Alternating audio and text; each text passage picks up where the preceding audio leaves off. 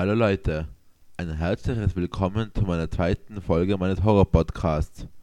Ich wünsche euch viel Spaß damit. Die Bibliothek des Grauens. Der erst zehnjährige James wuchs bis jetzt in einer großen, aber schönen Villa auf. Doch diese Villa hat ein Geheimnis. Diese Villa besitzt etwas Schreckliches, und zwar eine Bibliothek, die Bibliothek des Grauens. Wenn man diese Bibliothek betritt, wird man böse und man kann so einige Leute damit umbringen. Sie ist ein Ort des Grauens, wie die alten Leute in Ort zu pflegen sagen. Doch, doch das sagen sie nur unter sich und sie würden es niemals wagen, es der Öffentlichkeit preiszugeben. Die Familie des kleinen James wusste gar nichts von dieser unheimlichen Bibliothek. Sie wussten nicht einmal, wo diese war. James ging gerade in die vierte Klasse Volksschule. Seine Lieblingsfächer waren Deutsch, Religion und Biologie. Er und der Rest seiner Klasse mochten Mathe überhaupt nicht, aber auch nur, weil die Lehrerin nicht nett war.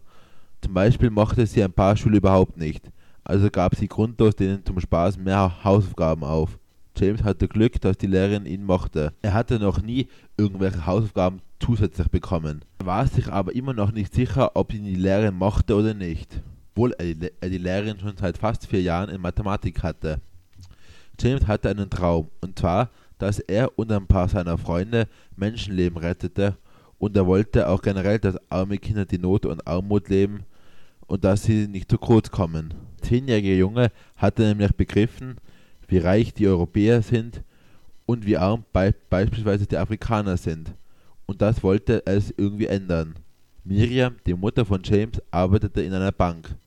Miriam wundert sich heute noch, warum sie eine, eine so große Villa so günstig bekommen hatte. Etwas Schreckliches dachte sie natürlich nicht, aber gekauft war gekauft, sagte sie sich immer. Sie und ihr Mann Jason hatte das große Haus kurz vor der Geburt ihres Sohnes für ca. 250.000 Euro gekauft. Jason wollte unbedingt den Käufer fragen, ob das Haus irgendwas Besonderes an sich hatte. Doch bei dieser Folge log er und sagte, es ist keine normale Villa. Mit dieser Aussage verschwand der Verkäufer und die Familie sah und hörte nichts mehr von ihm. Komisch für die Familie, denn sie hätten sicherlich einiges noch von ihm gebraucht. Da er ja weg ist, war es für Jason, Miriam und ihrem Sohn James auch egal. Für Schäden und sonstige Reparaturen am Haus waren sie selbst, selbst zuständig. Aber wie dem auch sei, sie hatten den Garten wunderschön hergerichtet. Sie konnten beobachten, wie jedes Jahr Dutzende Leute mit ihren Handys und Kameras Fotos von ihrem Garten machten. James war ein sehr neugieriger Bursche. Er ging immer wieder durch das Haus in der Hoffnung, dass er vielleicht etwas Neues finden würde. Wenn er und seine Eltern in den Wald spazieren gehen, springt er immer durch die Gegend und erkundet alles, was nur geht. Auch ein paar seiner Freunde waren so neugierig. Für James war das Haus noch relativ neu, denn mit fünf Jahren hatte er noch kein richtiges Interesse an Neugierigkeit. Die Bibliothek des Grauens hat eine fürchterliche Hintergrundgeschichte. Ein böser Graf ließ vor ca. 500 Jahren um die 300 Leute auf grausamste Art und Weise ermorden. Er lebte ebenfalls in diesem Haus. Die Familie Harris jetzt wohnt. Des Grafen Namen wollte man vergessen, aber man konnte nicht, weil die Taten, die er gemacht hat, einfach zu schlimm waren. Der Graf Ludwig begrub alle 300 Ermordeten in einem Keller und er richtete dort eine Bibliothek ein. Und unterhalb dieser Bibliothek konnte man immer noch die Gebeine Knochen der Toten finden. Wer diese Bibliothek betritt, der verfällt selbst in die düstere Vergangenheit und kann so manche Blutspur anrichten. Heute in der Schule lernte James und seine Freunde etwas über die verschiedenen Pflanzen und Wiesenblumen, die es in der Umgebung so gibt und in Deutsch lernten sie heute etwas über Grammatik und Rechtschreibung und wie man schwierige Wörter schreibt und ausspricht. In der dritten Stunde hatten sie Pause. Dort aß er wie gewohnt seine Jause und unterhielt sich mit seinen Freunden. Bist du auch so neugierig wie ich? fragte ein Junge namens Mike zu James. Auch natürlich. Ich durchstöbere alles, was nur geht. Sei es unser größeres Haus oder den Garten und so weiter und so fort. Wohin gehst du gerne, wenn du mal neugierig sein willst? Ich gehe ganz gerne in den Wald und suche nach Schnecken, alten Vogelnestern und was man im Wald halt sonst findet. Kommt, Kinder, gehen wir wieder in unsere Klasse zurück, sagte die, ihre Lehrerin, die Frau Williams. Während sie hochgingen, kam James in den Sinn, dass er das unterste Geschoss erkunden könnte. Obwohl er nur noch zwei Stunden Schule hatte, kam er den Gedanken nicht los. Als er dann von seiner Mutter abgeholt wurde, erzählte er aufgeregt, was sie in der Schule gemacht und gelernt hatten. Der Junge hatte Glück, dass seine Mutter am Nachmittag nicht da war. Jason musste ebenfalls arbeiten. Also hatte er den ganzen Nachmittag für sich. Nach dem Mittagessen suchte er den, Zugang zum Keller. So sehr er auch suchte, er fand ihn nicht. Denn zweieinhalb Stunden später merkte er, dass irgendetwas nicht stimmte. Der Boden klang so eigenartig hohl, dachte James. Der nicht ahnende Zehnjährige rollte vorsichtig den Teppich zur Seite, sah eine Art Falltür. Die konnte man ganz leicht öffnen, weil der Boden eh nicht ganz in Ordnung war. Neugierig wie James war, öffnete er die Türe. Sogar er mit seinen kleinen, schmächtigen Händen konnte die Bodentüre öffnen. Eine steile Treppe hinunter. Der Junge konnte nicht anders und ging hinunter. Unten angekommen, suchte er verzweifelt den Lichtschalter, aber er fand keinen. Also ging er wieder nach oben und holte sich eine Taschenlampe. Als der Bub wieder unten im Keller war, knipste er die Taschenlampe an und sah die Bilder, die grausamer waren als eine Vorstellung. Aber seine Neugierigkeit drang ihn weiterzugehen, obwohl die Bilder von Menschenquälerei und Totschlag handelten. Und er ging weiter, obwohl er eigentlich gar nicht wollte. Plötzlich hörte er Stimmen um sich herum, grauenvolle Stimmen der Vergangenheit. Sie umschlingen ihn. Er war ganz in der Nähe der Bibliothek des Grauens. James brauchte nur die Türe zu suchen und er wäre direkt in der Vergangenheit des fürchterlichen Grafen Ludwig I. Mit Tränen in den Augen über die grausamen Bilder, die auch von Massenermordungen handelten, ging er weiter. Nicht ahnend öffnete er die Türe, die zur Bibliothek des Grauens führte. Er verfällt nun ganz in die Vergangenheit. James schaute sich die alten Bücher an, die allesamt von grausamster Brutalität handelten.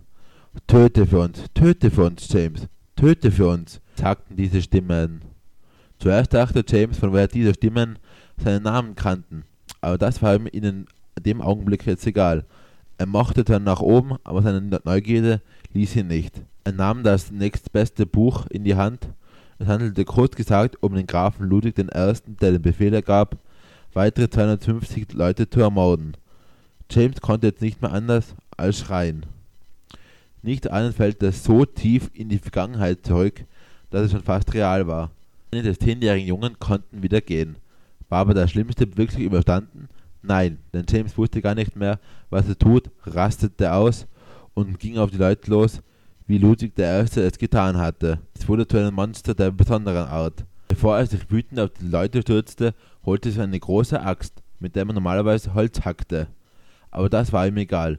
Er konnte nur noch eines wahrnehmen – das Gefühl der blutigen Axt und den furchtbaren Drang zu morden. Den Drang zu morden hatte auch Ludwig I. schon als Kind gehabt, denn er wurde von seinen Eltern misshandelt, geschlagen und missbraucht. Seine Eltern hießen Henry und Megan, bis er eines Tages komplett ausrastete und seine Eltern mit einem Küchenmesser erstach.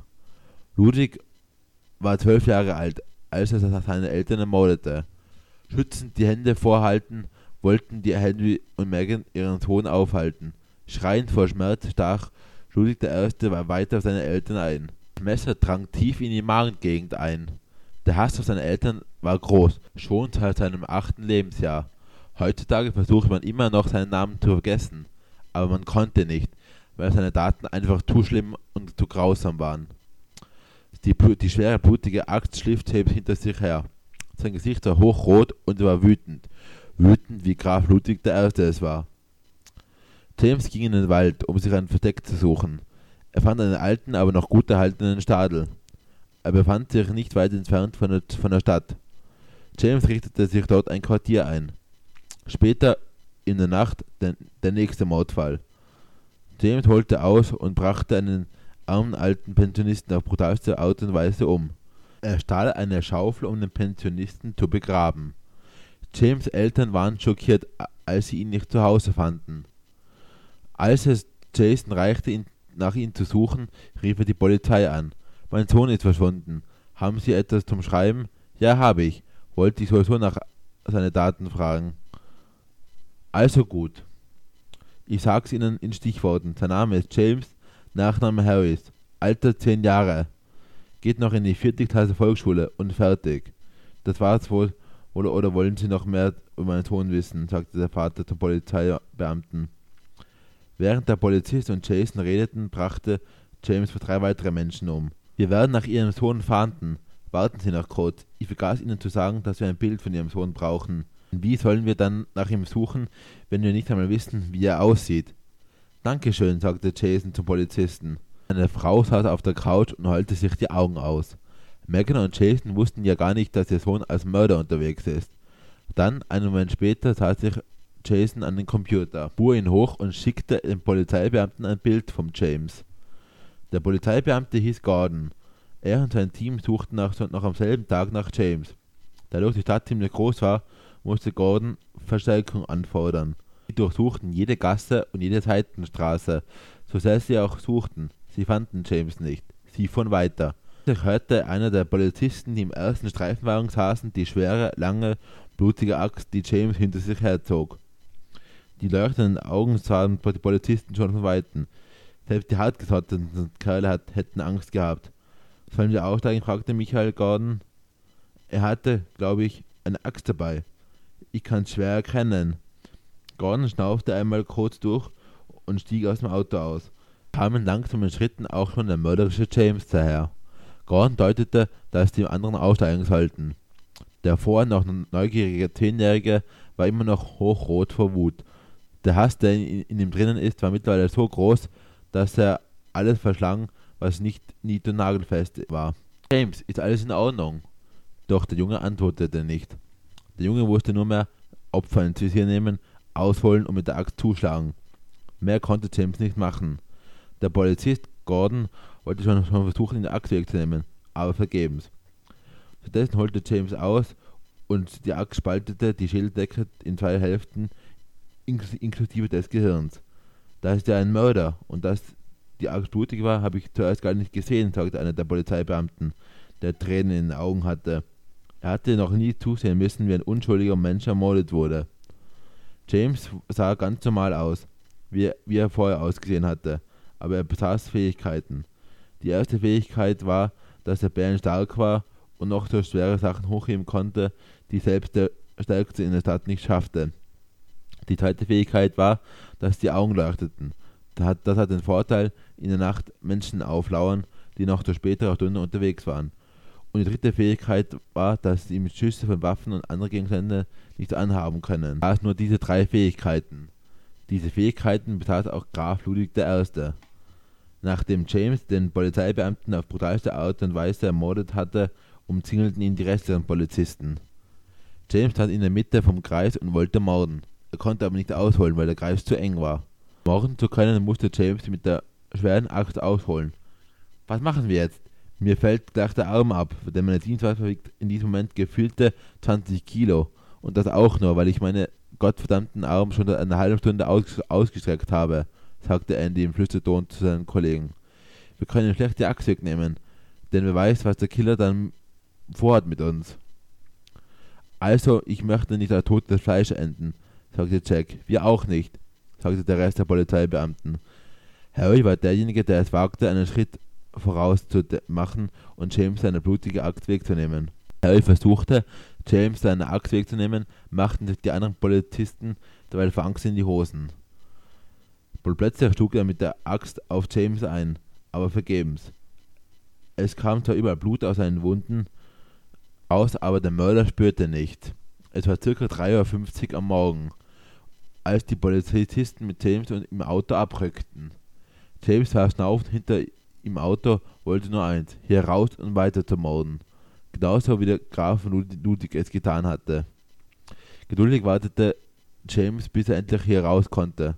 Doch die Polizisten ließen ihn nicht. Am Polizeirevier angekommen, öffnete Harry James die hintere Tür des Autos. Der Mörder stieg aus und rastete dann vollkommen aus. Er Bären stark, aber ohne seine Axt konnte er niemanden zur Strecke bringen. Der Bursche schlug einen Beamten der Polizei nieder. Doch dann kamen zehn weitere Polizisten aus dem Revier und konnten dann James überwältigen. Oder doch nicht? Der Polizist fuhr nachmittags des nächsten Tages mit einem Kollegen zu James Eltern. Dort angekommen überbrachte er die traurige Nachricht, dass James ein Mörder sei. Dann wurde eine Bombe voller Fragen entzündet und dies landete voll auf den Polizisten. Der Polizist Lukas und sein Kollege Adam kannten die Geschichte des Hauses sehr gut. Während sie draußen am Balkon miteinander redeten, merkten sie gar nicht, dass James nach Hause zurückgekehrt ist. Mit der schweren Axt auf der Schulter ging er den ewig langen Gang entlang.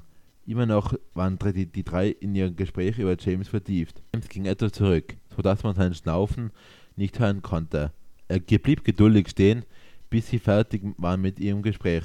Geduld war endlos. Von ihm aus konnten sie noch tagelang weiterreden, und er würde immer noch mit seiner Axt an, an derselben Ort und Stelle stehen.